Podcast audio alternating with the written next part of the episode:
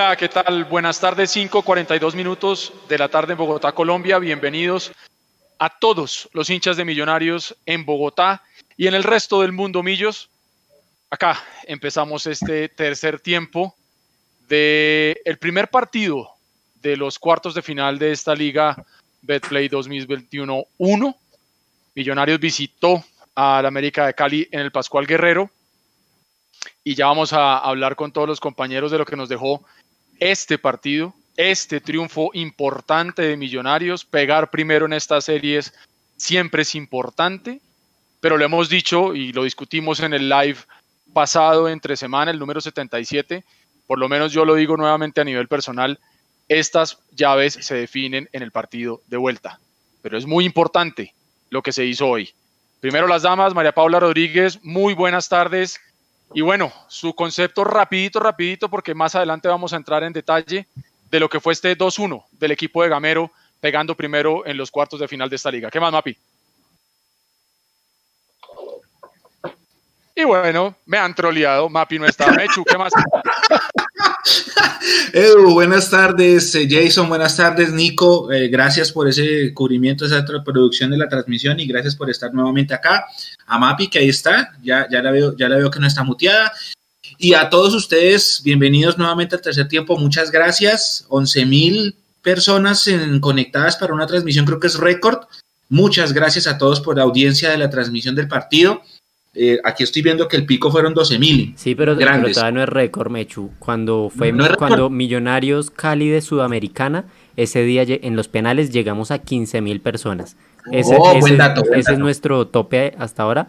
Pero yo creo que con la audiencia que estamos teniendo y mientras los partidos avancen, vamos a superar ese tope muy fácil. Entonces es récord de 2021 para, para ah, eso sí. para darlo maquillado. Gracias, de verdad, muchas gracias. Nosotros nos debemos a ustedes y todo lo que hacemos lo hacemos con mucho cariño, todo este equipo de trabajo a todo, para toda esta comunidad. Eh, feliz, es imposible no estar contento. Un partido muy accidentado, muy raro, ese segundo tiempo es rarísimo. La, la, vida le cambia a uno en cuestión de nada. En dos minutos, América era dominador, estábamos sufriéndolo, Viene la jugada de Cabrera, la expulsión, el gol de nosotros y todo fue alegría. 2 a 1, Eduardo, estoy de acuerdo con usted, esto se define en la vuelta. A mí el 5 de junio me dejó muchas lecciones, por eso no voy a decir que esto ya está listo. Un abrazo y buenas tardes para todos. Viejo Jason, buenas tardes, mi hermano. ¿Qué hubo, viejo Edu, a, Mecho, a Nico, a Mapis, a todos los que están ahí conectados? Con la tranquilidad de que más allá del triunfo, y lo, lo habría dicho también en el empate, que Millonarios hoy encontró un equipo y hoy Millonarios ah, eh, creo que fue eh, muestra de que se puede funcionar bien. Creo que lo que se hizo hoy eh, es el argumento más claro que tiene Gamero para estar tranquilo de aquí para adelante. A mí, independientemente de cómo hubiera terminado el resultado cuando nos empata Jesus Cabrera con un gol de otro partido, porque todo genialidad del 10 del América, creo que Millonarios fue superior de principio a fin en el partido manejó los tiempos cuando tuvo que sufrir, supo sufrir qué pena, el partido. Qué pena, Jason, lo había pasado. Porque ya vamos, a, ya vamos a entrar con la rueda de prensa. Nando Uribe, vamos a iniciar. Chemas Escandón, Caracol Radio. Profesor Gamero, felicitaciones. ¿Qué tranquilidad le deja el funcionamiento del equipo, aparte de lo intenso del juego y de la expulsión y lesión de sus jugadores? Gracias, buenas noches para todos siempre aprovecharé la oportunidad para mandarle una voz de solidaridad a todas esas personas, a todos esos familiares de las personas fallecidas del COVID y a que todas esas personas que hoy están luchando con esa enfermedad. Especialmente a mi hermano Richard que se ponga lo más rápido posible mejor. ¿Qué más? Me parece que fue un partido eh, disputado, como dices tú, quisimos de que el partido fuera de ida y vuelta, porque sabíamos eh, eh, el partido que habían jugado a mitad de semana. Y por momento lo quisimos poner así.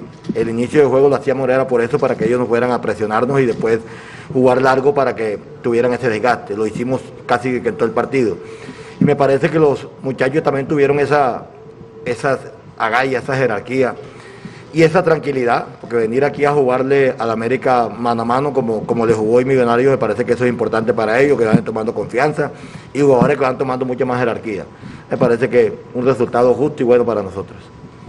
Profesor Gamero, buenas tardes. Estamos en vivo hoy sábado en Saque Largo, 5 de la tarde, 47 minutos. Eh, Millonarios gana este partido después de esa expulsión de Jesús, ¿eso favoreció, aunque ustedes estaban haciendo un buen juego, o por qué cree en conclusión que lo ganan hoy? Un saludo muy cordial para todos los hoy integrantes de Saque Largo. Me parece que Millonario desde que comenzó el partido salió a buscarlo, salió a buscarlo, salimos a presionarlo, salimos a, a, hacer mucha posesión de balón y salimos a buscarlo. La, la, la, expulsión de Jesús, a lo mejor de pronto íbamos uno a uno y ahí de pronto nos da esa posibilidad con un marcador que podíamos, lo podíamos necesitar, que era el 1 a 1, me dio la posibilidad también de hacer una variante mucho más ofensiva y buscar el partido. A la postre lo conseguimos, sacamos a Cleaver y entra Silva en la mitad, en la mitad de la cancha para que me genere fútbol y, y entra Salazar por la izquierda. Me parece que ahí encontramos el gol y después que lo encontramos nos defendimos bien. Nos defendimos bien porque América eh, con pelotazos, con, con pases frontales, eh, Paz entró muy bien en juego aéreo, Giná muy bien en juego aéreo y ya controlamos el partido. Fernando Uribe, bienvenido a Saque Largo. Eh, ¿Cómo vivió usted el juego? Y es definitivo, es una llave, obviamente faltan 90 minutos, pero el haber pegado primero, el haber ganado aquí en el Pascual Guerrero es importante para, para definir esa clasificación. Muy buenas tardes, primero que todo. Eh, antes de responder, quisiera desearle un feliz día a todos los niños, especialmente a mis dos hijas que seguramente están viendo desde casa. Eh, las amo hijas. Eh, bueno, creo que el, planteamiento que, se dio desde un comienzo fue, fue como dijo el profe, con la intención de, ganar el juego, ¿no? Con el resultado obviamente da una tranquilidad más, no está definida la llave, es el primer paso de, seis escalones que, nos hemos trazado, así que debemos estar muy concentrados y siempre pensando que, es el inicio del camino apenas. Eh, el equipo está consciente del buen trabajo que viene haciendo, pero partido tras partido tiene que salir y demostrarlo para poder seguir avanzando. Profe Gamero, aprovecho para preguntarle por el estado de Juan Pablo Vargas, ¿cómo terminó? Eh, ¿Podría estar en el próximo juego? Bueno, sinceramente no, clínicamente no, no me han dado todavía el reporte. Sé que es un golpe, a lo mejor de pronto ojalá sea un, una molestia simplemente. Tenemos esta semana larguita para, para mirar, pero, pero yo creo que se va a poder. No creo que haya, sido de pronto algo, algo muy grave. Continuamos. Eh, Quique Barona, bueno, hace la misma pregunta de Juan Pablo, ya se respondió. Fernando, Fernando, ¿está en su mejor momento futbolístico hoy? No, me siento en un buen momento, en un nivel importante donde eh, gracias a Dios estoy aportándole al grupo no solamente con, goles, sino con un funcionamiento que, el cuerpo técnico eh, nos viene pidiendo en cada juego, eh, dependiendo del, rival siempre. Eh, me siento físicamente muy bien, así que solamente pensando en, seguir aportando, en seguir construyendo esto que, que hemos pensado desde el inicio, una familia que nos hemos convertido y, es, una, es una pieza más de ese, de, ese rompecabezas que, que, somos nosotros y que, y que tratamos de, día a día seguir eh, creciendo y, mejorando. Diario A. Juan Betar para el profesor. Profesor, felicitaciones por la victoria. ¿Por qué le costó tanto a Millonario mantener la idea de juego que propuso en el primer tiempo para la parte complementaria?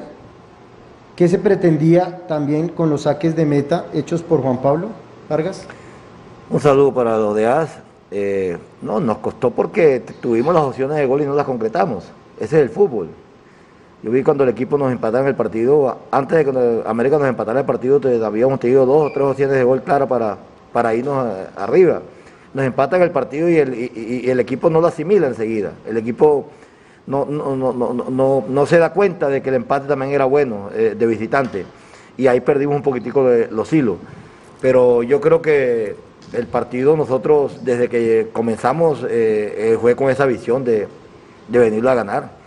Y con el, inicio del juego con, con Vargas, Vargas es un jugador que, tiene muy buen juego largo, preciso, y creo que lo hicimos muy bien. Muy bien porque la idea de nosotros, siempre lo he dicho, Millonario no sale, no, tiene inicio de juego para, que lo vean bonito. ni para, jugar bonito. Millonarios tiene un inicio de juego para superar línea. Y me parece que casi en todas, casi en todas los inicios con Vargas y a veces cuando estuvo Vega también, me parece que traspasamos la línea que queríamos y dejábamos a Uribe, a Arango, a, Silva y a, y a Rodríguez, y a, Rodríguez prácticamente casi que mano a mano. Yo creo que esa era una intención que teníamos nosotros y mucho más por la, por la estructura que tenía América en ese 4-3-3.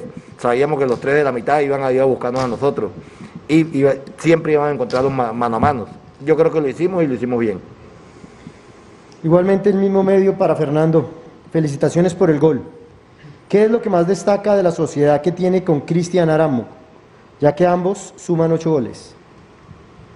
El complemento de las, de las capacidades, como lo dije en la, pregunta anterior, eh, somos, somos una familia que nos hemos venido complementando, que conocemos un poco ya la forma de, jugar del compañero que tenemos al lado, cada uno representa una pieza fundamental para, para esto que, formamos desde un inicio. Y con Chicho eh, es muy fácil jugar, son jugadores de esos que, que, da gusto tener al lado porque tienen toda la capacidad para, para complementarse con, con quien sea. Yo solamente trato de aprovecharlo al máximo él me imagino estará aprovechando también eh, los espacios que, pueda generar que yo esté en, el frente de ataque. Y bueno, lo, más importante es que está sirviendo para, para el beneficio del equipo, que estamos siendo solidarios eh, y que tenemos esa, esa visión de, eh, sin importar quién, quién marque, lo más importante siempre será el equipo. Quique Barona me envía, la, me cambia la pregunta para el profesor que no la hice. Profesor, ¿pudo hablar con Emerson después de la función?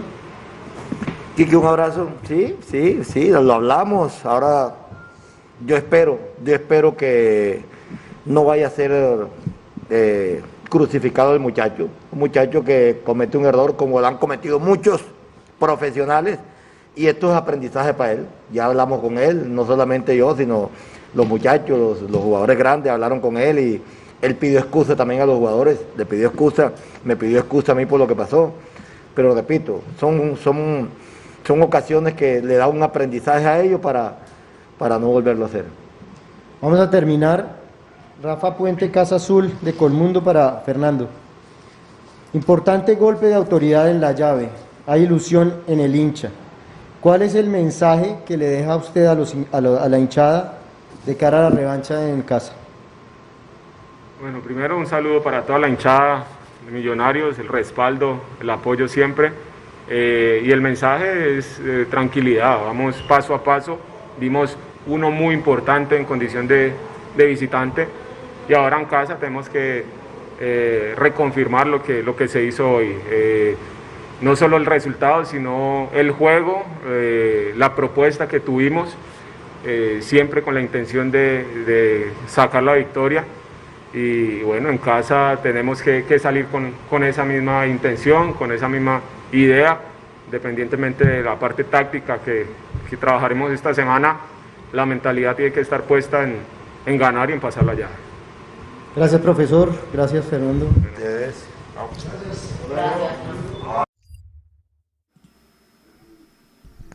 Listo compañeros. Bueno, Estoy terminando de tomar notas acá. Bueno, ahora sí, Jason, usted estaba terminando de dar su saludo para darle paso a Mapis que me, me hizo quedar mal porque la saludé primero y no apareció. Entonces ahora le toca, ahora le toca de última ahorita. Jason, termine. No, les decía que, más allá del resultado, yo creo que hoy Millonarios demostró que había un conjunto, que había un equipo. cuando estuvo que sufrir el partido lo, sufrió de buena manera. Eh, si ustedes miran, salvo esa última pelota de Cristian Vargas. Cristian Vargas no termina siendo figura del partido. Creo que Millonarios estuvo muy compacto, estuvo eh, muy concentrado. De los, de los partidos con, con, puntaje más alto, me atrevería yo a decir, de Millonarios el día de hoy en, en, la ciudad de Cali frente al América. Así que queda la tranquilidad de que eh, de cara al partido de vuelta, eh, Edu y compañeros, hay un equipo que está mentalizado y cuando el equipo está mentalizado y cuando hay las ganas, como, como lo demuestra este equipo, eh, se hacen mucho más fácil las cosas y seguramente eh, así va a ser el próximo fin de semana en el camping. María Paula, ahora sí, buenas tardes, ¿qué más? Triunfo que llena el alma, ¿no?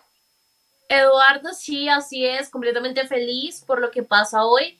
Em, eso sí, hay que decirlo, yo cerré la transmisión diciendo que faltaban 90 minutos, que absolutamente nada está cerrado, que es un gol de diferencia y que hay que salir a jugar esa vuelta como si estuviésemos 0 a 0 reiniciados con la absoluta eh, con la que jugaron hoy, sobre todo con la seriedad, sabiendo que no se puede arriesgar ni regalar nada, corrigiendo también, porque ahorita seguramente lo analizaremos, por momentos América estuvo encima de nosotros, así que bueno, cabeza fría, se reinicia todo y a trabajar duro esta semana. Nosotros, por supuesto, pedirle a los hinchas eh, nada de ínfulas de superioridad, eh, nada de que esta ya está ganada, absolutamente no. Se dio un paso chiquitito, importante, pero en 90 minutos sabemos que todo puede pasar. Así es. Y para de una vez darle paso a que toda la gente que está conectada con nosotros empiece a interactuar a través de los chats de las diferentes plataformas en las que nos están viendo. Y una vez los quiero invitar a que nos den su top 3 de los jugadores el día de hoy de Millonarios. Y con eso quiero empezar también la conversación para ya después meternos en el tema fútbol y que lo hablemos un primer tiempo completamente diferente a lo que fue el segundo tiempo y que empecemos a analizar un poquito qué fue eso que vimos de Millonarios diferente en las dos etapas del partido. Mechu, su top 3 del, partido de hoy, hágame el favor. Está en mute. Disculpa. Eh, número uno, Cristian Arango. Número dos, Cristian Arango. Número tres, Cristian Arango. Ok, clarísimo. O sea, ¿cuál fue el Chicho Arango de la, de la, fe, de la del partido, no? Más o menos como lo podríamos decir. sí. Mapis. Chicho Arango, Uribe me gustó bastante. Y por ahí destacar lo que hizo el portero Vargas a pesar del gol. Me gustó mucho como cómo se desenvolvió y sobre todo esa tajada importantísima, muy difícil, creo que se comportó bastante bien. Jason.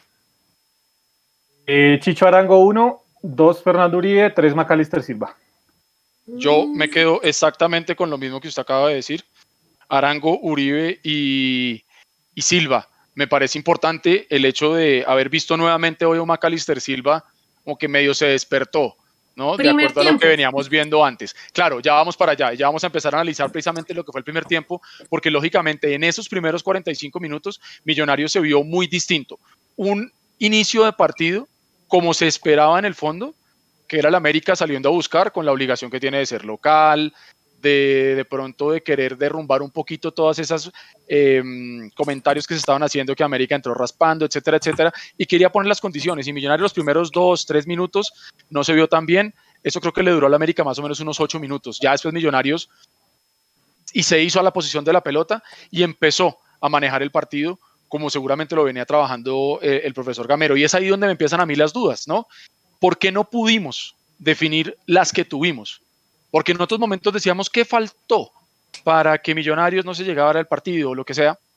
Creo que en la primera parte, María Paula, y voy con usted, Millonarios generó, ahora sí, todas las oportunidades y todo el fútbol que Gamero nos ha venido diciendo muchas veces en ruedas de prensa, cuando a veces no es tanto. Hoy de pronto Millonarios sí generó mucho, pero ¿por qué no somos capaces de definirlo?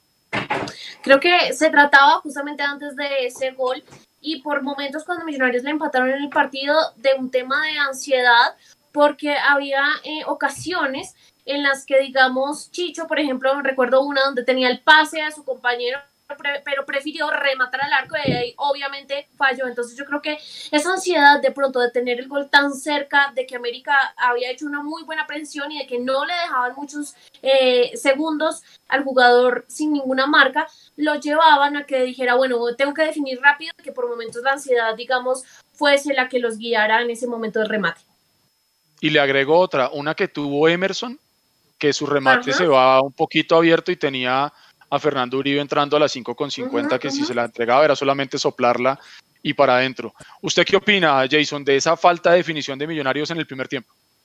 Yo creo que eh, es algo que también hemos venido hablando, ¿no? vuelvo a decirlo, yo creo que fue el partido de punto más alto de Millonarios a lo largo del semestre.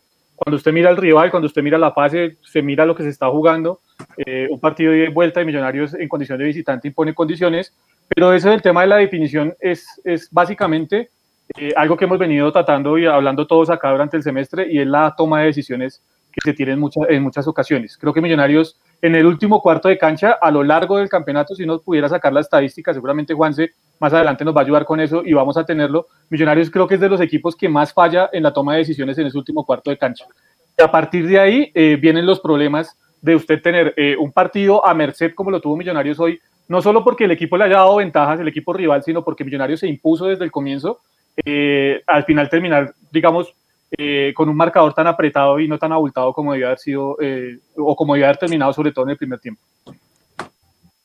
Mecho, su opinión al respecto y de una vez le tiro la otra para que la empecemos a trabajar. ¿Aprovechó bien Millonarios las ausencias del América, Mecho? Sí, claro. Sí, sí, sí, sí, sí. sí. Yo la lectura que doy, Edu, compañeros, es eh, Jason sí acierta en lo que dice, el equipo cuando lo sufrió, lo sufrió, lo supo sufrir. Eh, fue el mejor partido que yo le vi a Millonarios, se plantó muy bien. Yo tenía un miedo, eh, lo comenté a, alguien, le comenté ayer detrás de cámaras, yo decía, a mí me, me, asusta de pronto la posibilidad de que este grupo de jugadores sin experiencia, que no ha jugado finales, de pronto el reto de jugar una final le pese, ¿no? Eh, gracias a Dios y a la vida eh, estamos jugando en estadios sin público, por eso de pronto ese peso no se dio tanto. Y Millonarios logró sacar adelante un partido que se le empezó difícil porque el América salió a buscarlo muy vertical, pero que después del gol de Uribe fue todo nuestro el primer tiempo. Tuvimos para hacer dos goles más, era, el 1-0 era corto, eh, gracias a Juan Cruz Real porque no nos puso a Jesús Cabrera desde el principio. Nos regaló 45 minutos eh, con el América sin su mejor jugador.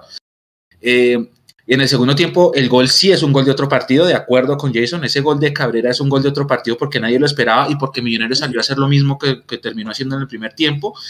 Y después pasan esas cosas. Cuando se nos vinieron encima, comete una irresponsabilidad se sale el partido de las manos, llega el 2 a 1 y después las tarjetas, el, todo el tema del bar, los empujones, la expulsión de Emerson y toda la cosa. Así que sí, sí, y supimos eh, aprovechar las ausencias, sí, al América se le nota que le duele ese 9 que no tiene, se le nota mucho y lo que hablábamos el jueves en el live Edu y compañeros, con los dos centrales ausentes, el trabajo que hicieron Chicho y Uribe fue magnífico allá en ese frente de ataque. Sí, yo creo que ahí también hay que resaltar también que no solamente la América le falta ese poncha arriba con ese 9, sino que también hoy, y yo creo que a, este señor eh, le deben estar dando muy duro a Juan Cruz Real, precisamente porque es que el América se ve muy distinto en la segunda parte cuando entra Jesús Cabrera y cuando entra Luis Paz, que es otro de los jugadores que estaban llamados a ser pues, titular y no lo puso y eso lo aprovechó Millonarios bien. Yo quiero aprovechar, me voy a tomar esta licencia para saludar a dos grandes amigos. Él es hincha de la América de Cali, ella es hincha de Millonarios, viven bajo el mismo techo. Él pagó Win Sports más para que ella pueda ver los partidos de Millonarios y hoy ella le revolvió la happy en su cara. Así que un abrazo grandísimo para Miguel Garzón, usted lo conoce, Mechu, y para Tatiana González, su novia, un abrazo grande y gracias por estar conectados con el tercer tiempo. ¿Están conectados? Están conectados viendo el tercer tiempo. Ay, Miguel, un abrazo grande, grande, grande. No, a Miguel no lo veo desde su matrimonio, Edu. Imagínese cuánto tiempo ha pasado. Imagínese. No, sabía que Tatiana era, era hincha de Millos. Grande, un abrazo, Gracias por estar con nosotros hoy. Bueno, muy bien. Eh, Mapis, su concepto de esto que pudo haber hecho Millonarios con las ausencias del América, porque es que muchas veces se habla cuando un equipo rival no está con su titular o no está al 100% y uno no le puede ganar o uno no le puede jugar bien, le tiran el agua sucia al equipo de uno. Pero cuando el equipo de uno logra aprovechar esas oportunidades, creo que también hay que saber resaltar eso. ¿Usted qué opina? Sí, yo creo que afortunadamente Millonarios supo eh, plantear bien su idea de juego después de que pasó, digamos, todo ese momento de presión del América. Creo que lo supo hacer, supo jugar como, como sabe hacerlo y algo muy importante para mí es la clave allá en el frente y es que veía que Chicho y Uribe se estaban hablando mucho y cuando ellos dos se hablan mucho, esa parte de adelante fluye mucho mejor. Chicho libre por todo el frente de ataque siendo ese socio para Fernando Uribe, así que no se restaban espacio y si sabían perfectamente cómo ayudarse entre ellos para arrastrar justamente esas marcas de los dos centrales que no suelen ser los titulares habituales. Ya hablando un poco más de Jesús y entrando un poco más a lo que es el conjunto de América, ellos vienen de jugar la Libertadores, tienen otro partido, acaban a llegar con un partido más con la necesidad de remontar sin su hombre más importante. Y yo creo que en virtud de eso, poniéndome un poco en los zapatos del técnico, se guardó a Jesús Cabrera en ese primer tiempo, no le funcionó y bueno, afortunadamente sabemos que esa es una llave que no va a tener para el partido de vuelta y que Millonarios también tiene que saber administrar, porque no está Jesus, pero en el primer tiempo sin Jesus, por momentos se vio un Duan Vergara muy incisivo, al que también le dieron eh, varios metros de espacio, y no creo que haya sido al azar, sí fue un golazo y fue un gol de otro partido, pero también hay que analizar un poco más la jugada porque le dejaron mucho espacio y mucho tiempo para pensar a un jugador tan importante como Jesus Cabrera. Llegó muy tarde en la parte de atrás Steven Vega y lo vemos en la repetición. Yo me vi la repetición, le dieron tiempo a Jesus Cabrera. Fue un golazo 90%, pero si se pueden mejorar cosas en un partido de vida o muerte, de eliminación. Entonces hay que hacerlo y hay que quitarle y restarle espacios a jugadores.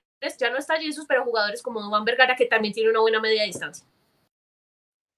De acuerdo. Mapis, eh, eh, Edu, es importante mencionarlo. Mapis acierta en eso.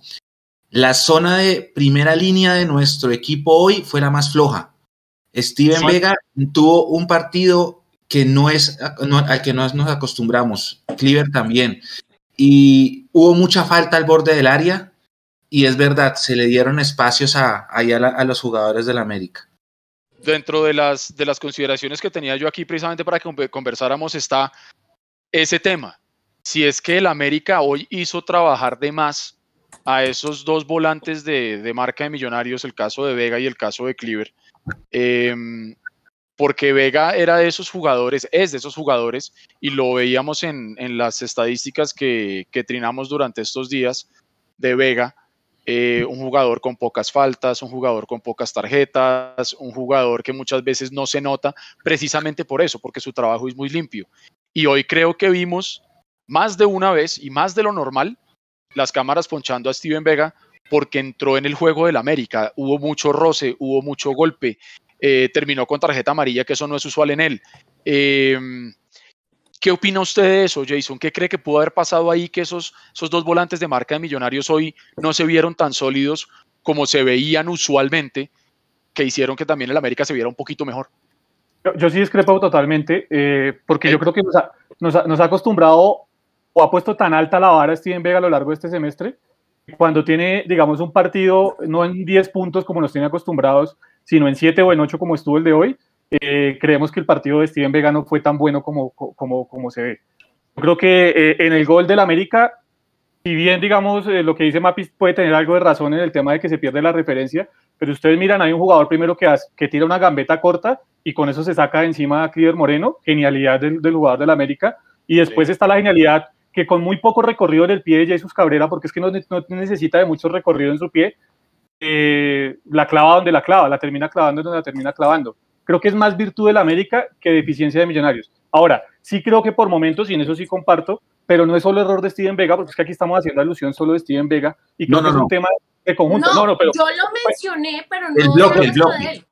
Pero estoy, estoy hablando, estoy, hablando de, que, digamos, es que Steven Vega estuvo colgado y como que queda solo la, la responsabilidad sobre Steven Vega. Y creo que no. Si hubo, un, si hubo un jugador hoy, más allá de la expulsión, no estuvo conectado con el partido y que permitió que Juan Vergara disfrutara mucho por esa zona, fue Emerson Rodríguez. Y a partir de, de, que Emerson, de que Emerson le dio ventajas a Dubán Vergara, se generaron muchos espacios que en ocasiones le son difíciles de controlar tanto a Cleaver como, como a Steven Vega. Creo que ahí partió, digamos, la, la, primera falla de Millonarios y a partir de eso también se pudieron ver mal los dos pivotes de Millonarios el día de hoy.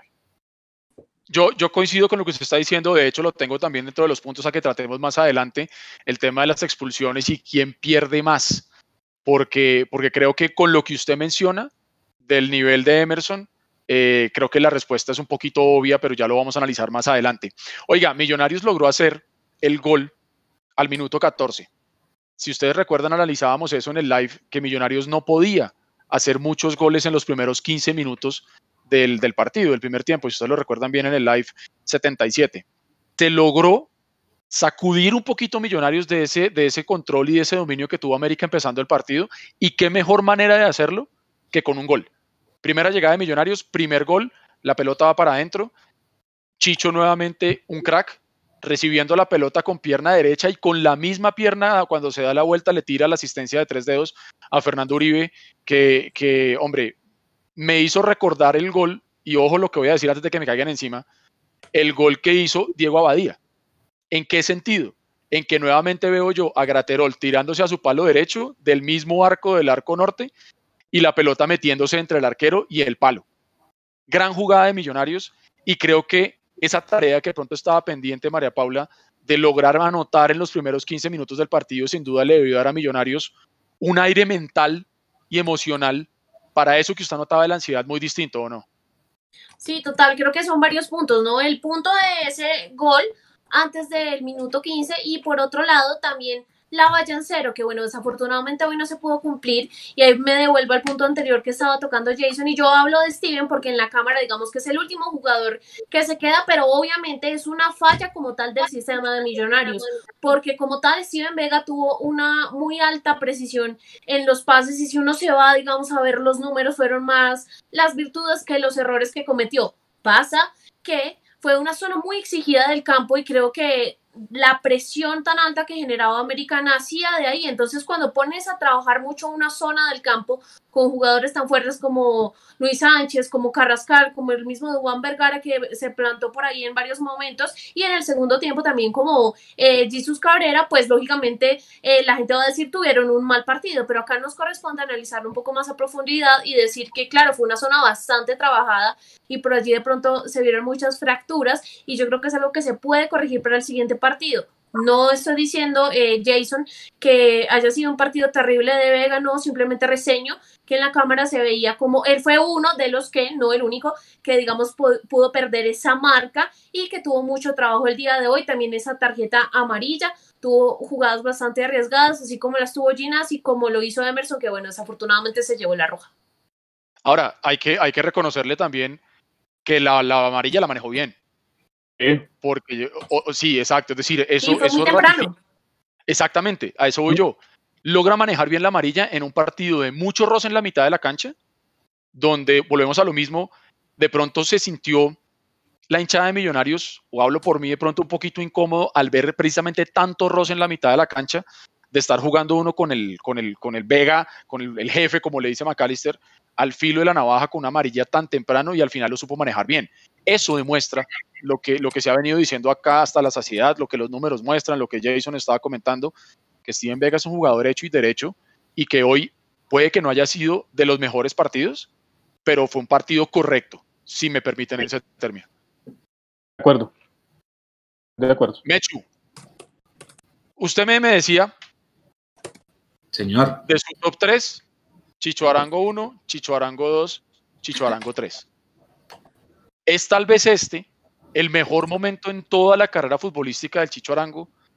¿Y a qué cree usted que se debe ese gran nivel del Chicho? Porque yo estoy dichoso con el nivel del Chicho Arango. Sí, Edu, sí es el mejor momento del Chicho y le respondo esto con otra pregunta. ¿Alguno de ustedes sabe cómo es la situación contractual de él? Porque yo sé que él llegó en 2019, pero no sé cómo está su contrato. ¿Su contrato vence en junio de este año o del otro año? Porque si el contrato vence este año, ya tienen que estar haciendo renovaciones, porque muy seguramente ese jugador tiene mercado de afuera y no lo vamos a dejar libre, no? Y Mechu, otra cosa, ese llamado que recibió, digamos, para ese entrenamiento con la selección también suma y también cuenta y también nos marca la pauta de que no es ahora, sino que es desde hace mucho que viene haciendo las cosas bastante bien. Eh, yo tocó un tema muy bueno ahí, dele Jason, y ya eh, para, responderle a Mechu, estoy revisando acá precisamente el chat, eh, luego de la vuelta de, de Arango, y me dicen que es hasta junio de 2021. O sea, a partir de esto ya tendríamos que estar, según la información que yo tengo acá, ¿no? A partir de esto ya tendríamos que estar pensando, eh, evidentemente, en que, en que pues hay que mirar la renovación, pero Mapi toca el punto que yo creo que es clave con el tema de Arango, ¿no? El nivel que ha mostrado Arango, y para responder su pregunta, Eduardo, creo que es el mejor momento de Arango en toda su carrera deportiva, porque eh, en esto de la reinvención que nos han metido durante toda la pandemia, creo que Arango sí se reinventó dentro del terreno de juego totalmente. Creo que eh, es un jugador muchísimo más completo hoy le encontraron un puesto donde él se siente cómodo, que no es jugando tanto de espalda al arco, sino tratando de salir y, de, conectarse y de, generar más juego. Y ahí se siente muy cómodo Arango libre por todo el frente de ataque. Ese es el mejor momento. Entonces, lo que dice Mapis creo que va a ser clave porque eh, en este afán de dinero, en este afán del tema de los sueldos y en este afán evidentemente de que el mercado colombiano es uno de los más baratos para comprar eh, seguramente eh, Cristian Arango ya está en carpeta de varios equipos, además porque tiene un empresario que se sabe mover muy bien. Gianluca es un, es un tipo que se mueve muy bien al respecto y seguramente ya, ya le tiene eh, visto varios horizontes al Chicho.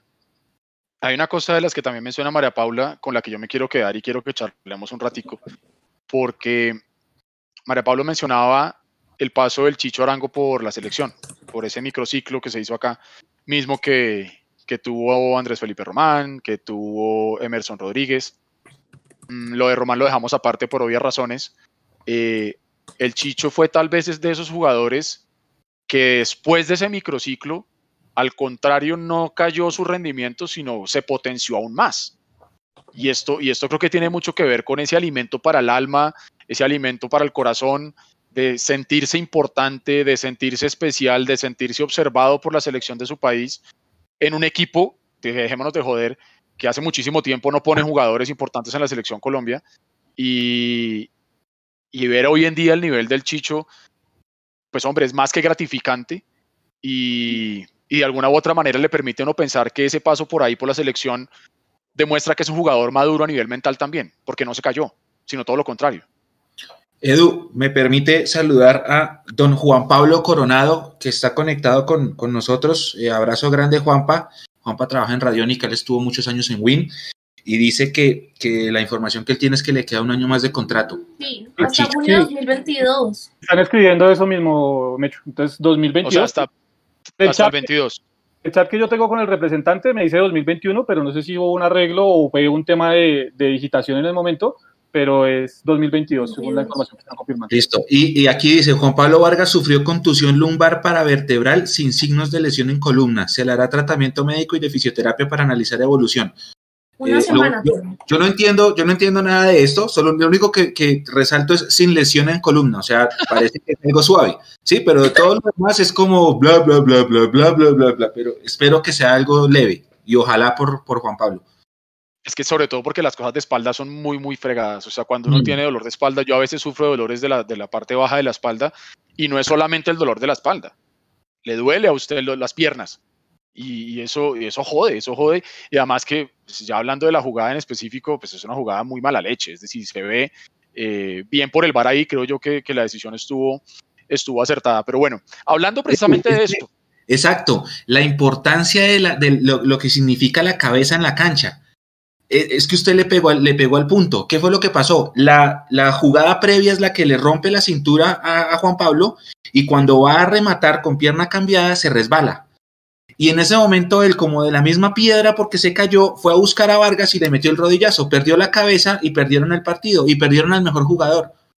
Es el problema de la cabeza, lo mismo que le pasó a Emerson. Exactamente, y ahí yo quiero abrir este debate para que ya empecemos a hablar del segundo tiempo. Lógicamente América reacciona en el segundo tiempo, viene el empate muy rapidito, antes de los 10 minutos del segundo tiempo viene el empate y, Millonarios no se vio tan bien, es decir, los cambios a la América le estaban funcionando hasta que llega esta expulsión. ¿Quién pierde más para el partido de vuelta? ¿El América o Millonarios? Mapis, la veo haciendo risitas. No sé si es porque la pregunta es, estúpida o, porque, realmente el América es el que más pierde porque Emerson, para mí, no estuvo en buen nivel hoy. Es más, yo estaba esperando que Gamero lo cambiara antes de la tarjeta roja.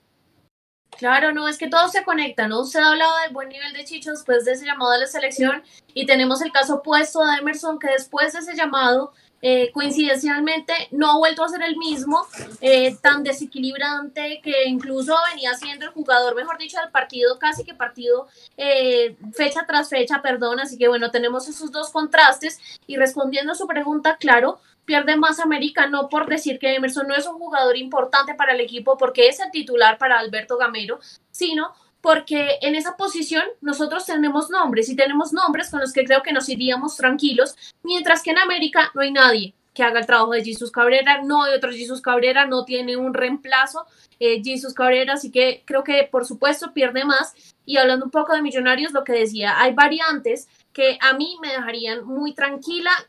Eh, Jay hablaba de unos errores de Emerson, como siempre, en la, marcando en la parte de arriba, porque desde allá se tiene que presionar y desde allá inicia el trabajo defensivo. Entonces creo yo que, por ejemplo, un hombre como Edgar Guerra nos puede aportar más en ese sentido. Jason, para usted, ¿quién reemplazaría a, Emerson?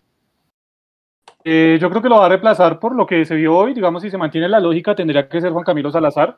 le dio el voto de confianza y yo creo que sería el jugador que, que digamos, por experiencia de comparación de guerra, eh, tendría que ir ahí en esa, en esa posición. Ahora, si usted me pregunta, a mí no me disgustaría ver a Mojica, aunque sabemos que pues con Mojica parece estar perdido el caso, pero a mí, no me, a mí no me disgustaría ver a Mojica en esa posición con perfil cambiado por una simple razón. Mojica tiene muy buena distancia y si lo podemos aprovechar ese día por perfil cambiado, eh, creo que esa va a ser una de las armas de Millonarios para, para, el segundo, para el segundo partido, ¿no? El tema de la media distancia y el tema de las transiciones rápidas, tal como ocurrió hoy. América, usted le hace transiciones rápidas y lo deja completamente partido y a partir de ahí creo que Mojica le puede aportar mucho a Millonarios. Pero Gamero creo que no piensa lo mismo, ¿no? Seguramente. Sí, como decía Pinto, no, no tenemos, ¿cuántos? 1500 partidos dirigidos. esto, esto es un té canasta. Aquí estamos es aquí conversando entre señores y señoras mientras hacemos punto cadeneta, punto mecho. Pierde más el América, Edu. Pierde demasiado el América. América perdió el 50% de sus armas ofensivas. Más, suban un poquito más. Porque no sé si Ramos alcance a estar, pero América perdió demasiado.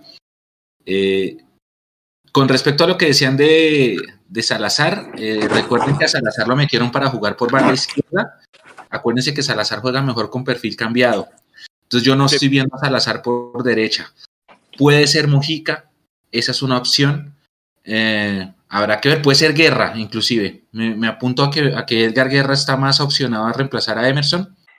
Esa es una zona en la que tenemos mucha variante en jugadores, en nombres. Mire cuántos volantes ofensivos no estuvieron convocados. No estuvo Guerra, no estuvo Rengifo, no estuvo Daniel Ruiz.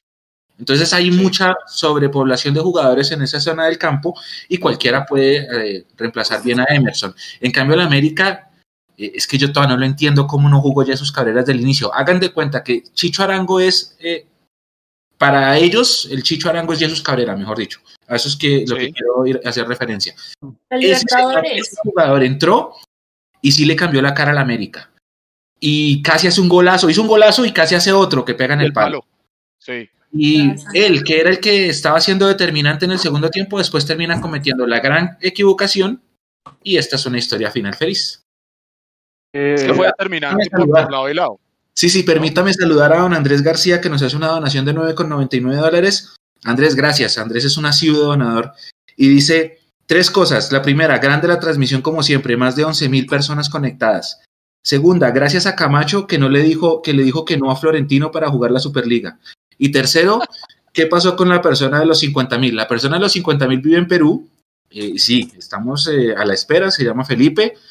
Y sí, él ya sabe, él sabe que tiene que, que, tiene que pagar su apuesta. Oiga, eh, otra de las cosas. Edu, pero, le, meto el bus otra vez ahí. Estaba preguntando el, tema del, golpe que tiene eh, Vargas. ¿verdad? Eh, le estaba preguntando aquí al doctor Pastrana precisamente y me dice que eso no pasa de ser un golpe, que digamos el, nombre asusta, eh, el nombre de la, del golpe asusta, pero que no pasa de ser un golpe, que si es una hematoma o solo es el dolor agudo por el golpe, no pasa de tres, de tres o cuatro días la incapacidad. Así que pues posiblemente si no hay nada más extraño, Vargas va a ser de la partida el próximo fin de semana.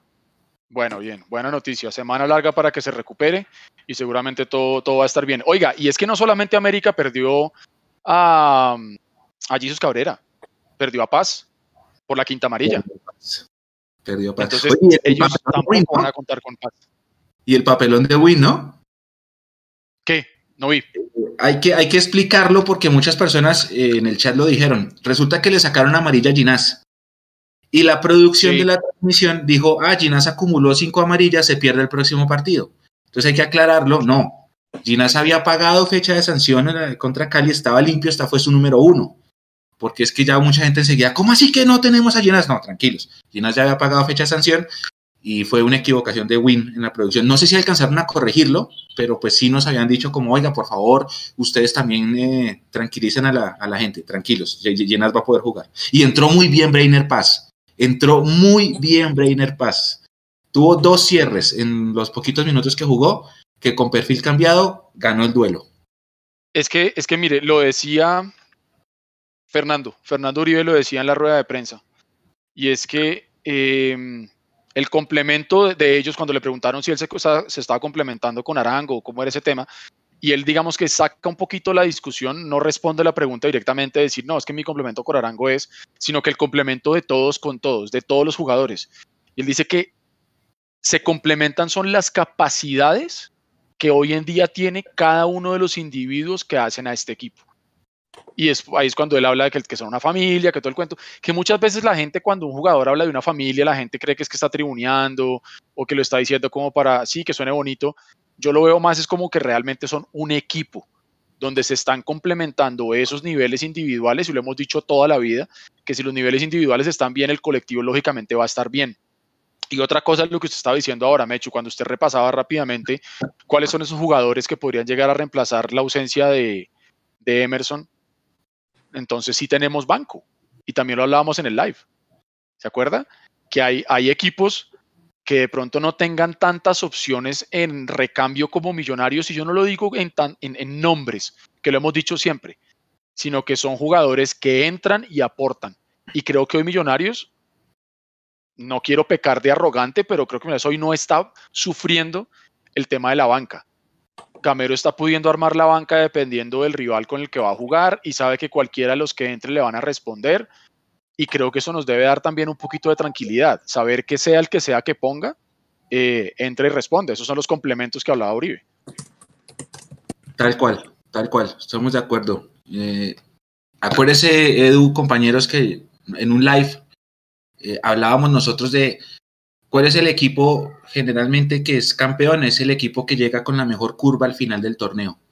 Eh, el Cali es un equipo que entró con buena curva al final del torneo. Nacional es un equipo que tiene una curva muy alta ahorita. Eh, yo vi el partido de, Copa y está jugando bien. y nosotros, y nosotros eh, que no veníamos jugando bien, pero con esa potenciada que dio ganar el clásico en esos seis minutos de rigor puro, también entramos en una curva ascendente interesante. Por ahí va la cosa. Santa Fe no está tan fino, Junior no está tan fino, este América eh, está lejos de estar fino eh, y por eso hay que aprovechar esa curva, esa curva. Millonarios vienen en una curva, sobre todo en la parte anímica, porque como que hubo un momento en que todo el mundo pensó, nos van a sacar, nos van a sacar y pum, ganamos el clásico y vamos en curva. Eh, por eso hay que aprovechar esos estados de ánimo, por ejemplo, como el de hoy. El de hoy es un partido que en el estado de ánimo te genera un montón de alegrías, te lo sube por todo lo que pasó con, con la jugada esa de Jesús, la expulsión, el gol y cómo se manejó el partido. Eh, y fuera de eso, América no va a tener a su mejor arma. ¿Qué hay que hacer? Lo que pasa es que hay que jugarlo, hay que jugarlo. Yo por eso no, no, me voy a precipitar, hay que jugarlo. América está sin su mejor jugador para mí. Pero es que lo dije al inicio, el 5 de junio a mí me enseñó muchas cosas. Y yo creo que no solamente a usted, a todos los hinchas de Millonarios, a los jugadores, eh, cuerpo técnico, así no haya sido el que estaba en esa época, yo creo que esas lecciones eh, y esos aprendizajes tienen que quedar ahí, ¿no? Porque se hizo la tarea. Se hizo la tarea de ir y ganarle al América como debimos haber ganado el partido por la fase regular. Lo mismo, cuando íbamos ganando 1-0, no sé si a ustedes les pasó, pero a mí se me alcanzó, y sobre todo con el inicio del segundo tiempo del América y cuando nos empatan, se me alcanzó a aparecer nuevamente el fantasma de lo que pasó en ese partido de la fase regular donde vamos ganando 1-0 y nos voltean el partido y perdemos 2-1, un partido que no teníamos por qué perder creo que hoy finalmente logramos eh, cerrar muy bien el círculo del partido y, y llevaron los tres puntos, María Paula, porque a mí me dio miedito. No sé si a usted de pronto se le pasó por la cabeza eso, pero cuando el América empata y cuando el América se ve tan distinto con esos tres cambios en el intermedio del partido, eh, el dulce se estaba poniendo a mordiscos para Millonarios. Es que lo dijimos también durante la transmisión, que esos cambios le habían salido bien al técnico, porque bueno, Jason se metió el gol y Aldair Rodríguez también había estado muy cerca, había tenido remates y se había vuelto así importante em, en la parte de adelante. Y bueno, como nosotros tenemos, digamos, ese historial de que no sabemos por momentos manejar eh, cuando nos vamos en ventaja, pues lógicamente creo que a todos nos pasó eh, que pensamos, bueno, nos van a remontar, de pronto eh, tienen esa herramienta a la media distancia, ya tienen a dos jugadores más desequilibrantes y por momentos después de ese, de ese gol se pareció mucho al inicio del primer tiempo, esos 10 minutos donde también dominaba el América, donde nos tenía metidos en nuestra cancha, limitándonos únicamente a responder y a, digamos, pelotear era lo único que podíamos hacer. Entonces yo creo que sí, que todos nos asustamos y es ahí a donde voy eh, diciendo que tenemos que tener cuidado y que esas son las cosas que tenemos que mirar para corregir en el partido eh, también de vuelta. Jason. Eh, sí, yo, yo concuerdo con lo que dice Mapis, creo que, que, está claro, hay cosas que corregir, evidentemente hay cosas que corregir. Eh, una de esas, pues, digamos, fue la falencia que se pudo haber tenido, eh, sobre todo en la pérdida de la pelota Edu en el segundo tiempo, porque creo que Millonarios, uno mira, si uno se va a la estadística pura, que pues ahora el fútbol se volvió solo números, es otra de las cosas que yo no me explico, el fútbol se está volviendo solo, solo números, uno mira y, y, entonces encuentra que, que seguramente la América eh, por momentos tuvo más la pelota que Millonarios, pero, pero yo creo que Millonarios eh, fue aplicado hoy, no sufrió para nada. Yo, yo insisto con esto porque es que se están jugando unos cuartos de final, ¿no? Eh, y estábamos jugando de visitantes. Y cuando usted tiene un equipo acoplado y cuando usted tiene un equipo como el funcionamiento que tuvo el Millonarios hoy, pues usted tiene que sentir únicamente tranquilidad y evidentemente estar contento por lo que se hizo. Entonces creo que en ese aspecto Millonarios sacó la papeleta bien, Pierden a Jesus Cabrera, pero no pierden solo a Jesus. Eh, yo escuchaba a Mecho en la transmisión y Mecho decía algo que obviamente es eh, en un porcentaje alto, ¿verdad?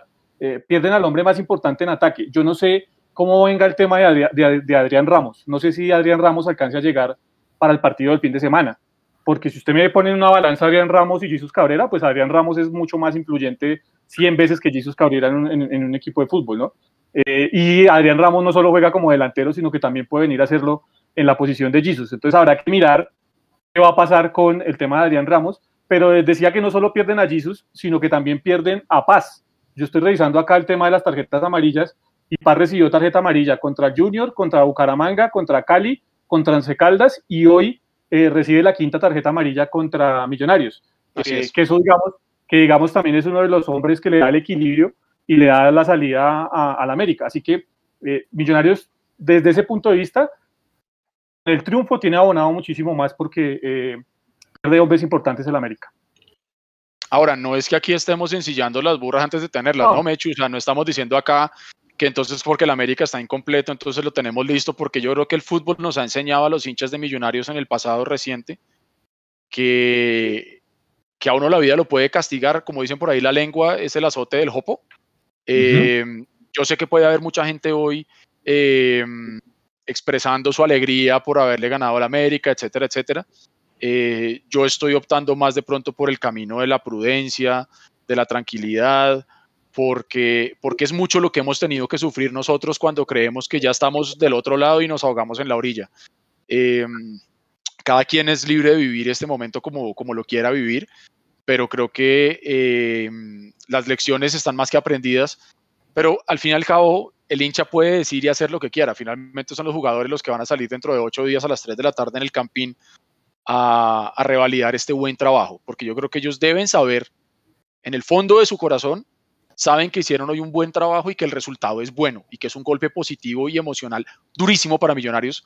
Es muy bueno este triunfo, pero quedan 90 minutos y quedan 90 minutos en los que Millonarios tiene que salir a demostrar que lo que pasó hoy en el Pascual no fue una casualidad, que lo que pasó en el Pascual hoy fue un triunfo muy bien trabajado y muy bien ganado por Millonarios. Y el América va a llegar a tratar de salvar los papeles y lógicamente tratar de dañar el caminado a Millonarios y ellos seguir en carrera. Entonces creo yo que quedan 90 minutos que van a ser em, de mucho fútbol. Yo creo que no va a ser un partido donde veamos a un equipo resguardándose atrás, cuidando la ventaja y a otro saliendo como loco desbocado a buscarlo. Creo que va a ser un partido de fútbol bien interesante como, como el que vimos hoy. Oiga, Mechu, otra de las cosas que hablamos la semana pasada, y lo hablamos también con Jason, ¿se acuerdan ustedes que hablábamos de los 58.344 centros que hacía Millonarios, que no lográbamos concretar? El segundo gol llega de un muy buen centro de Perlaza y un buen, voy a poner de pronto entre comillas, un buen cabezazo del Chicho que cabecea, como dicen los libros, al piso, pero creo que también contó con una pizquita de suerte, eh, porque para mi gusto la pelota de pronto rebota demasiado cerca a él. Y la pelota finalmente se va para adentro, pero lo importante acá y lo que quiero que hablemos es eso.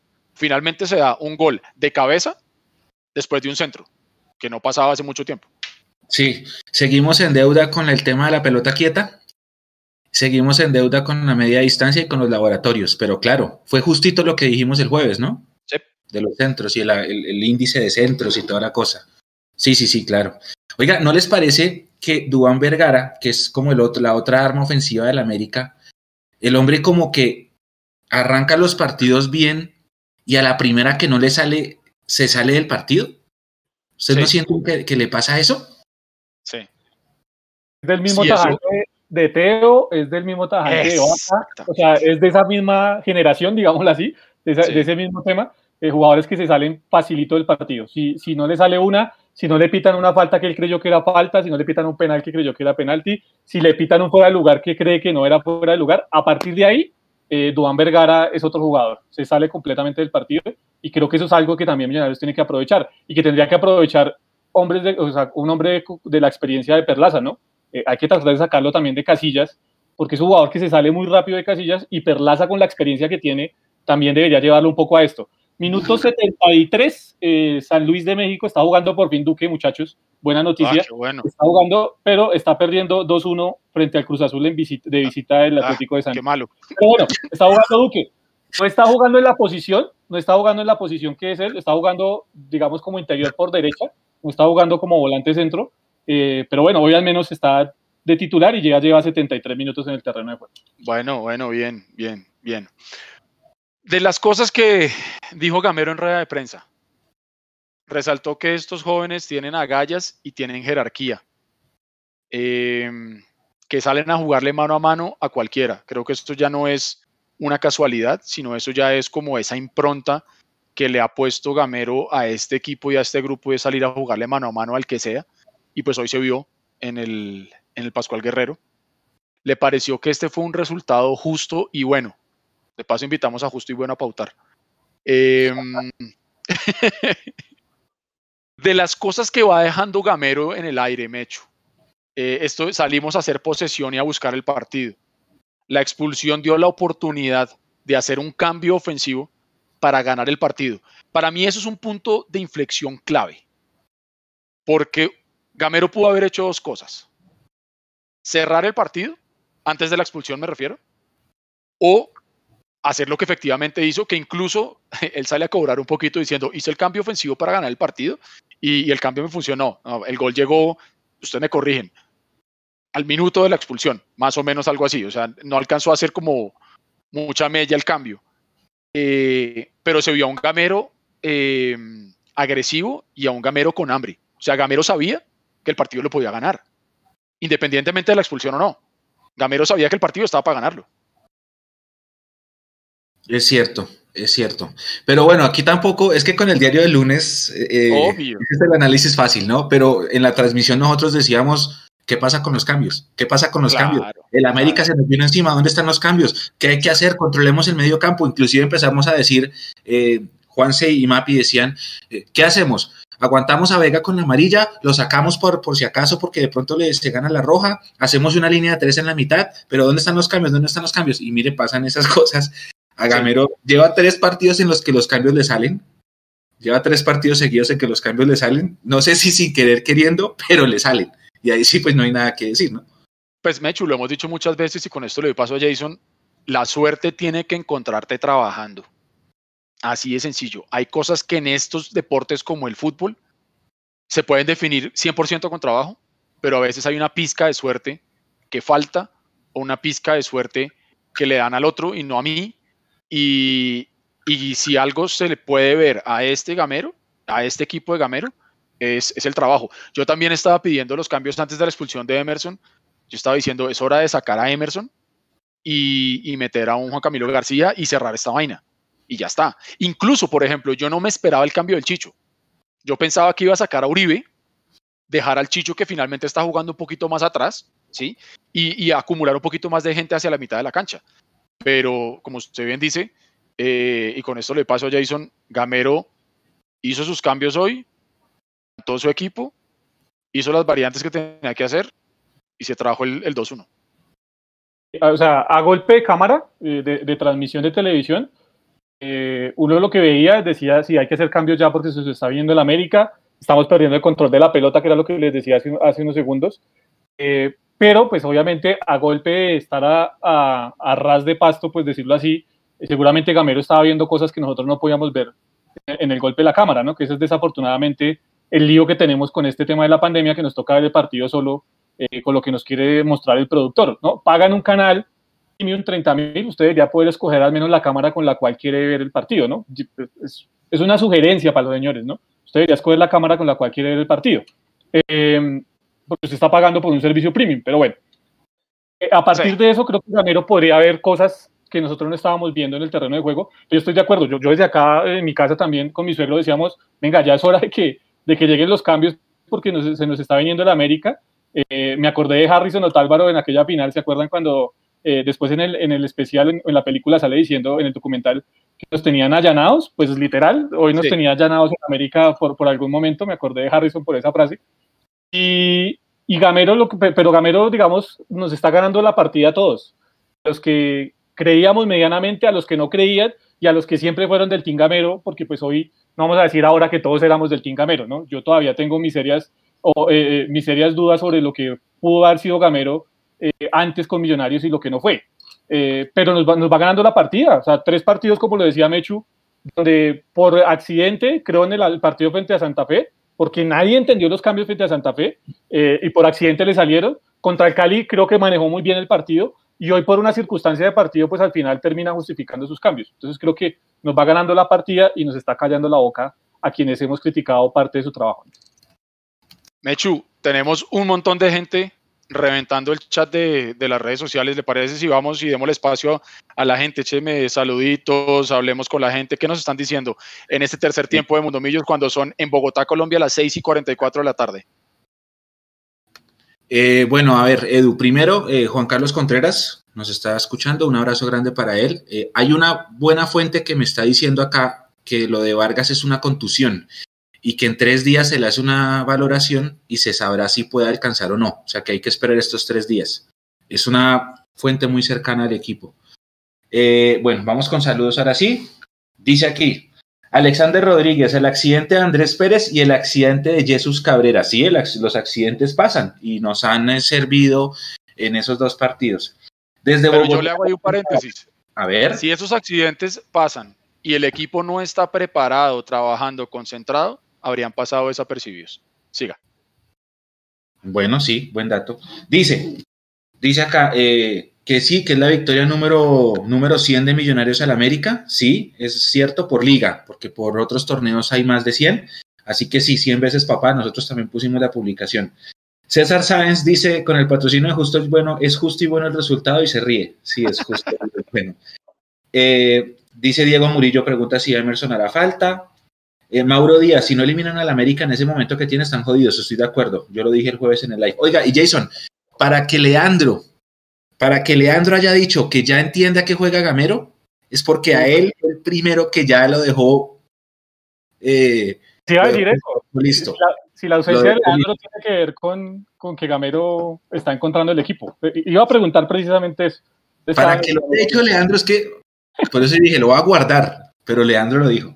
Dice, eh, Carlos Camelo, no han hablado del arquero, salvó un gol muchachos y lo hizo bien. Vargas sacó eh, una pelota al tiro libre, sí, hizo un buen partido Vargas.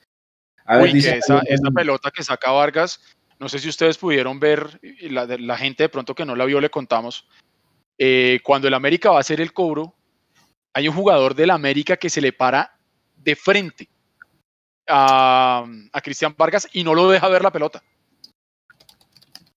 Sí, claro. Cuando llega al cobro, logra moverse un poquitico Cristian Vargas y saca esa pelota que donde ese balón eh, entre, hermano, estaríamos hablando de otra cosa. Entonces, los arqueros no tienen que aparecer siempre. Con que aparezca una vez cuando lo llaman y funciona, está bien. Y creo que Cristian Vargas hoy pues pasó, pasó nuevamente el examen. Eh, aquí me dice Juan que Millonarios en este momento es líder de la reclasificación con la victoria. Sí, sí, sí, sí, pero pues obviamente con un partido más que el resto, ¿no? Eh, dice Javier Galindo, no hemos clasificado, dimos un paso importante y que sellar en Bogotá. De acuerdo. Cristian Pardo saluda, soy del Milan, tres puntos sirven. Richard Millonarios en Twitch, el equipo está trabajando concentrados. Edwin Raba desde Bogotá, Henry Silva desde Copenhague, grande, Henry, ¿qué hora es allá?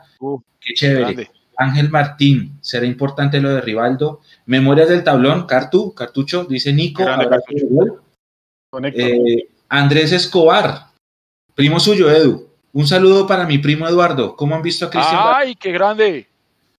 Andrés claro, Facebook. Andrés siempre está conectado con nosotros. Eh, Luis Eduardo, su señor padre, hincha del América. Entonces, viejo Andrés, hágale todo el matoneo posible a su papá y mándele un gran saludo de mi parte, por favor. Eh, Natalia Martínez, por favor, el dato de las amarillas acumuladas. Eh, Perlaza llegó a dos, si no estoy mal, aún a dos. Ginas lleva una y Steven Vega lleva dos. Sí, vamos a tener ese dato, Natalia, gracias por, por la recomendación. Lo vamos a poner en nuestras redes para que estén pendientes. Eh, Alejo dice, los accidentes son los que también se llaman suerte de campeón. Puede ser, pero paso a paso, calma. Ah, bueno. Edward Cañón, este es el primer paso de los cinco que nos quedan. Vamos paso a paso, pero se vale ilusionarnos. Y para mí, Chicho, Chicho y Chicho, el top 3. José Capera saluda por Facebook, excelente transmisión. Eh, Mark dice, ¿quién me dice que no estamos clasificados? Apuesto. Todo parece apuntar a que vamos a clasificar. Si esos accidentes no pasan, no se lo hubiera ganado a Santa Fe y menos a América. Esto lo dice Alexander. Samuel Darío Díaz eh, dice, eh, manda corazones y banderas de los Estados Unidos, o sea, saluda desde Estados Unidos y nos eh, da un abrazo. David Bolívar desde Melbourne, Australia, dice gracias por la transmisión, esto lo dice en Facebook. Gustavo López, ¿cómo va lo de Román? ¿Alguna posibilidad de que juegue en la final? Yo no creo. Yo creo que si Román juega ya va a ser por ahí en junio, julio. Nico Molano, acá está. Dice, Jesús Cabrera muy solitario, remata tranquilamente, faltó marca en el empate del América. Esto lo dice Luz Marina Severiche por YouTube. Dice acá Steven, tienen que definir la serie en el primer tiempo. Con dos goles en el primer tiempo se liquidaba. Javier Galindo eh, responde a su primo Edu que sí, que Vargas tapone increíble. Sergio Chavarro, Gamero lleva tres partidos seguidos planteando correctamente el juego. Los cambios puede que no se compartan, pero no es por accidente. Es algo más, él sabe más de fútbol que nosotros, dice Sergio Chavarro. Ah, Ángel Martín pregunta si puede ser moderador. Eh, Sakai dice, tres victorias, tres victorias aceptadas, señor. Eh, me parece importante invitar a la gente ahorita a la nota, a la, a la nota de televisión que nos hicieron el día de hoy. ¡Ay, hágale! Porque los que no saben, los que no saben, durante la transmisión estuvo durante todo el primer tiempo eh, Señal Colombia, el noticiero de Señal Colombia, ¿cómo es que es el nombre, Mechu? ¿RCTV? RCTV. RCTV, eso, perdón. RTVC. oh, bueno, RCTV, YMCA. Entonces, el punto, estuvo el noticiero acá y hizo una nota muy bonita con nosotros, entrevistó a Tami, me entrevistó a mí. Entonces, si quieren ver qué hay detrás de cámara de una transmisión de un tercer tiempo, eh, pueden ver el noticiero, es ahorita de 7 a 7 y media en Señal Colombia.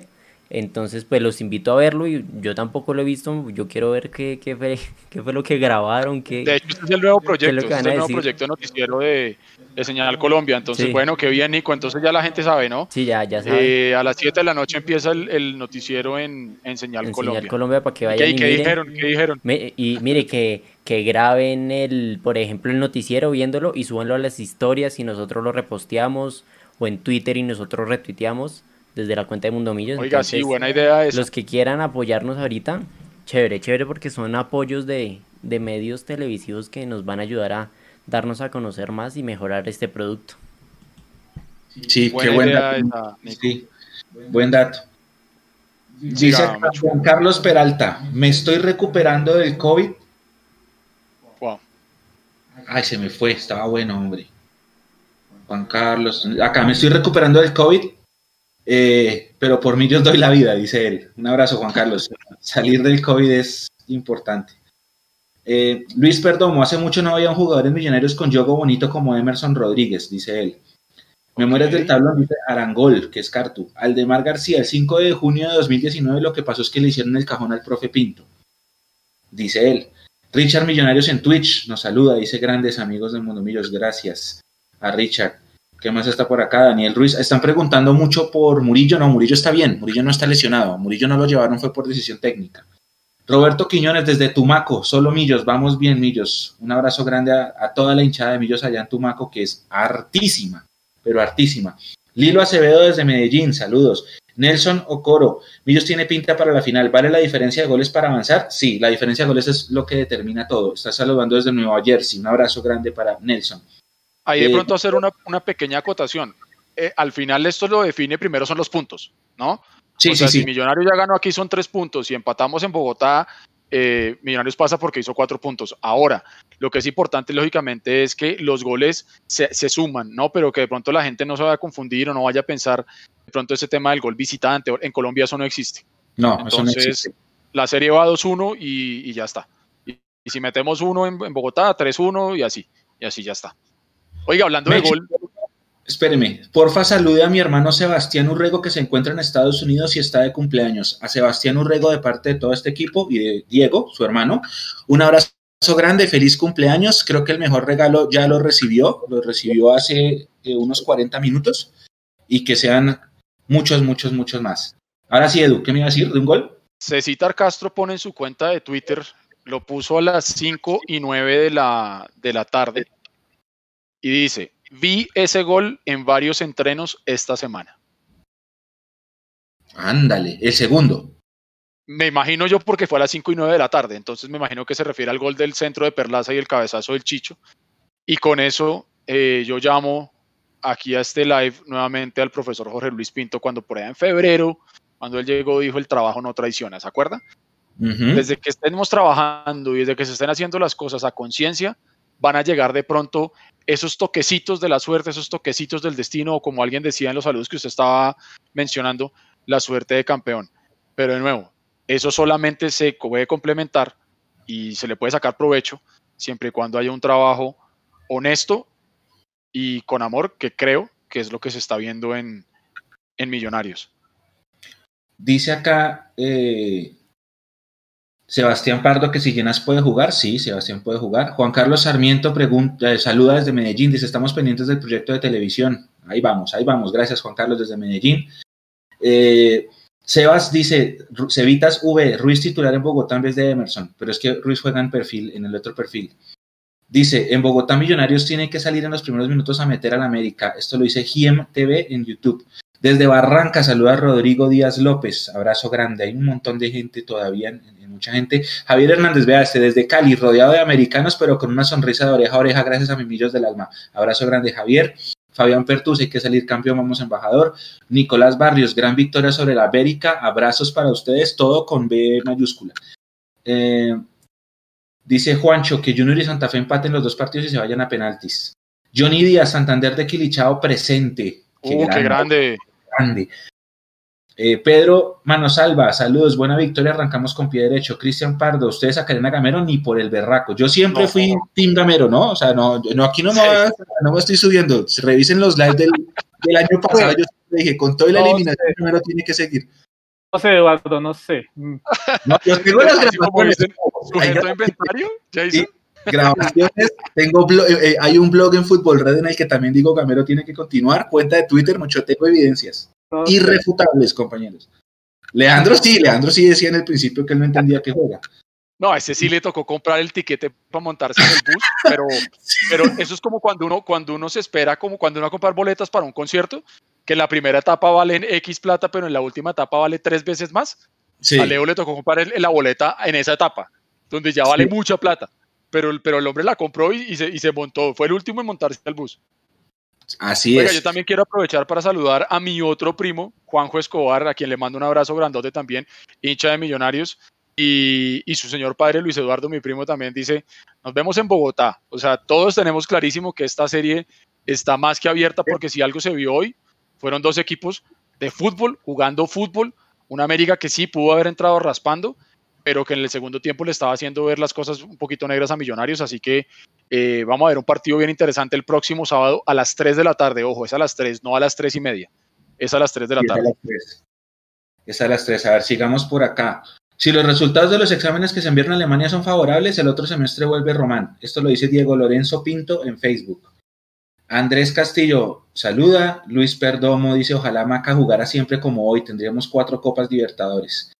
Eh, preguntan mucho por Ginás. Sí, Ginás puede jugar, tranquilos. La única duda va a ser eh, Vargas. Vamos a esperar a ver qué pasa con, la evolución de Juan Pablo. La Cone, la Cone, la Cone, mire, un saludito para mí, por favor, que estoy muy feliz. feliz felicitaciones, Cone. Cone, sí, claro, la Cone está siempre conectada con nosotros. A ver, ¿quién más? ¿Quién más está por acá? ¿Quién más está por acá? Eh, desde Brasil con Millonarios, esto lo dice Guzmán Luna, desde Brasil con Millonarios con la ilusión de ser campeones. Mucha, un abrazo grande allá en Brasil. Eh, ¿Quién más está por acá? Siempre que Millos se enfrenta al Junior, es eh, en fase de grupos son llaves, es campeón por liga. Esto lo dice Luis Perdomo. Ah, ¿Quién más está? Para el próximo partido están Lucumí y Ramos. Esto lo dice Mao Camacho, hablando del América. Ok. Cristian Morales dice: Daniel Ruiz en Fortaleza se destacaba jugando con perfil cambiado. Ok. Australianito. Ah, eso hablándolo de pronto, de pronto como proponiendo que él sea el reemplazo de Emerson. Sí, sí, sí, sí, porque alguna lo mencionaron hace un rato y yo dije que pues él siempre juega por la izquierda, pero sí. Eh, dice Australianito. Gamero, Gamero no es enemigo de los perfiles cambiados. Acuérdese lo que hizo con Perlaza.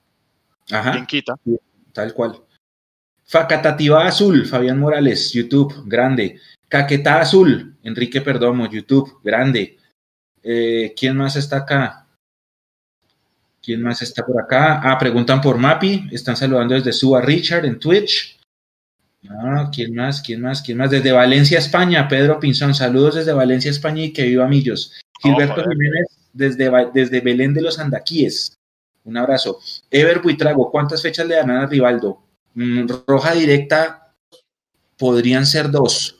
Puede ser una, puede ser una, pero, pero generalmente roja directa es, dos fechas, ¿cierto, Jason?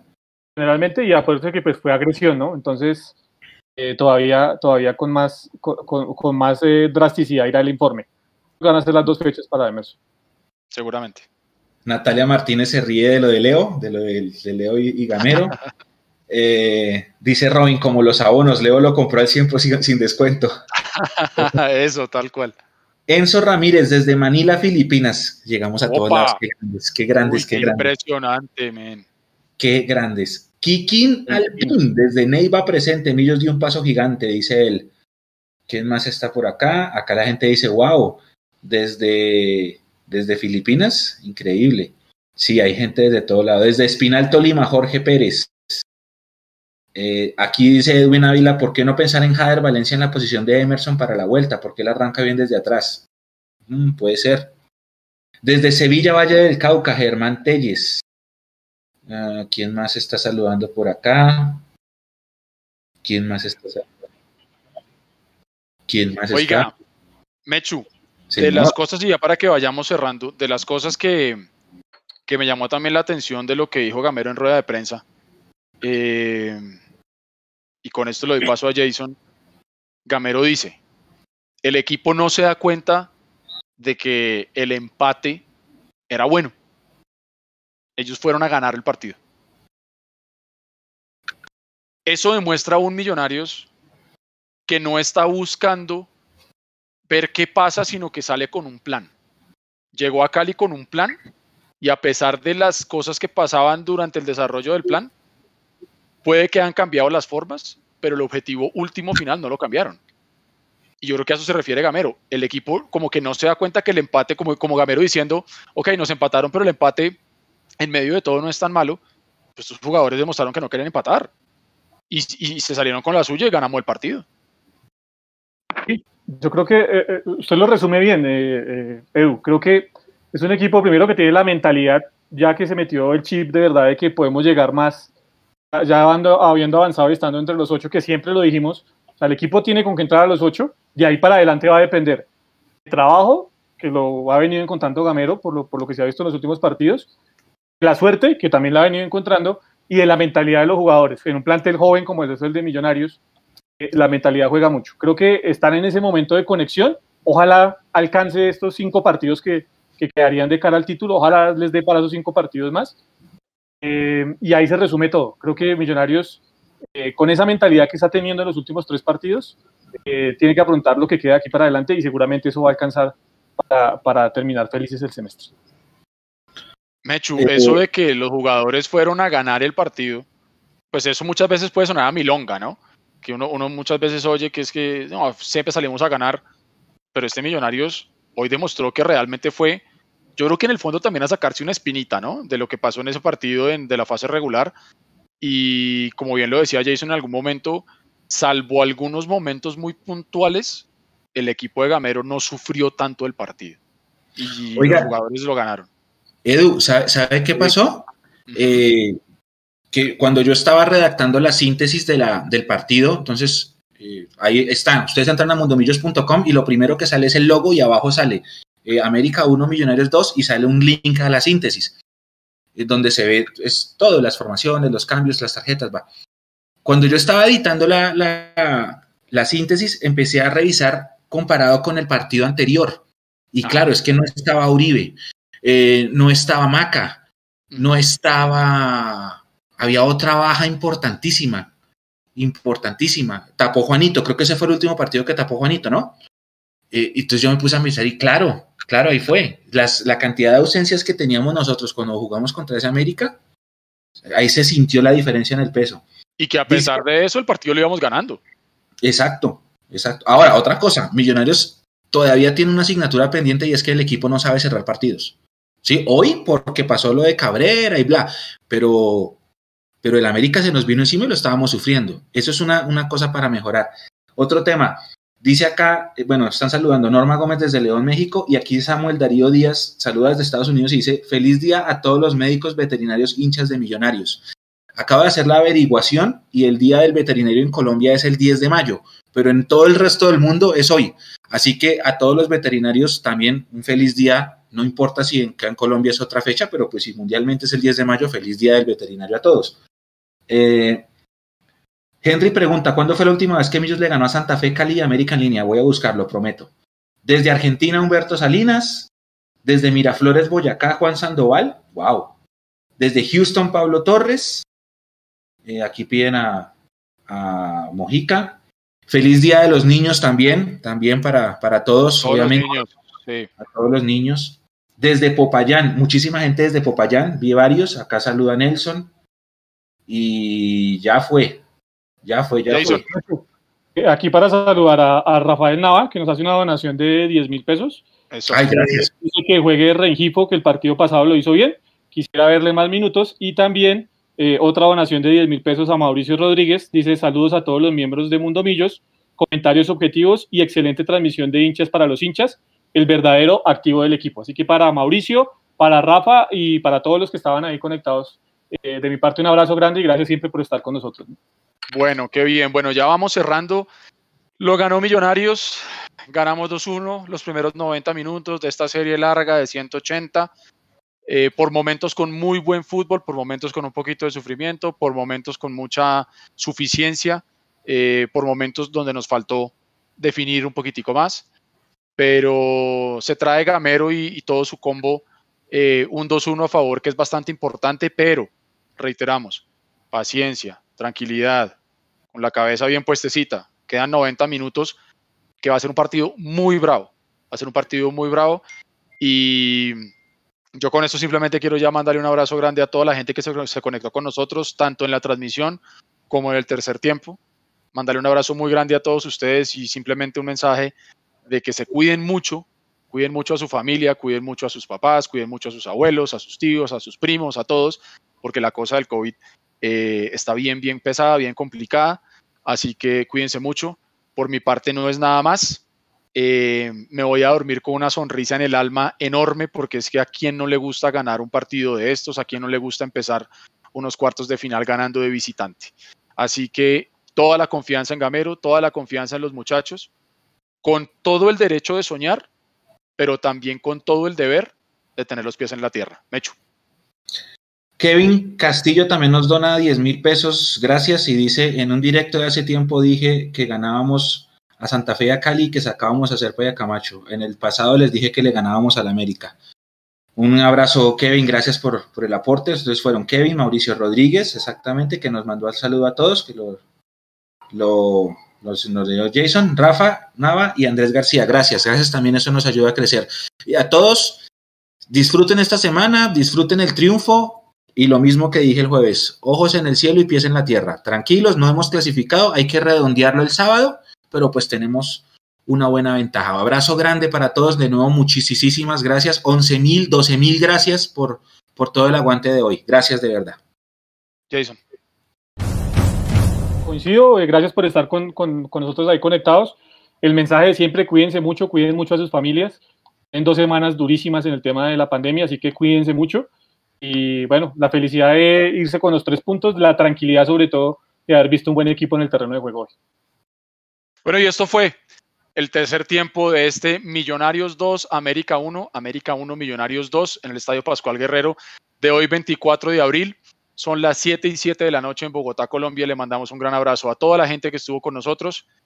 Se dio el primer pasito, faltan todavía otros pasitos más, pero vamos por buen camino.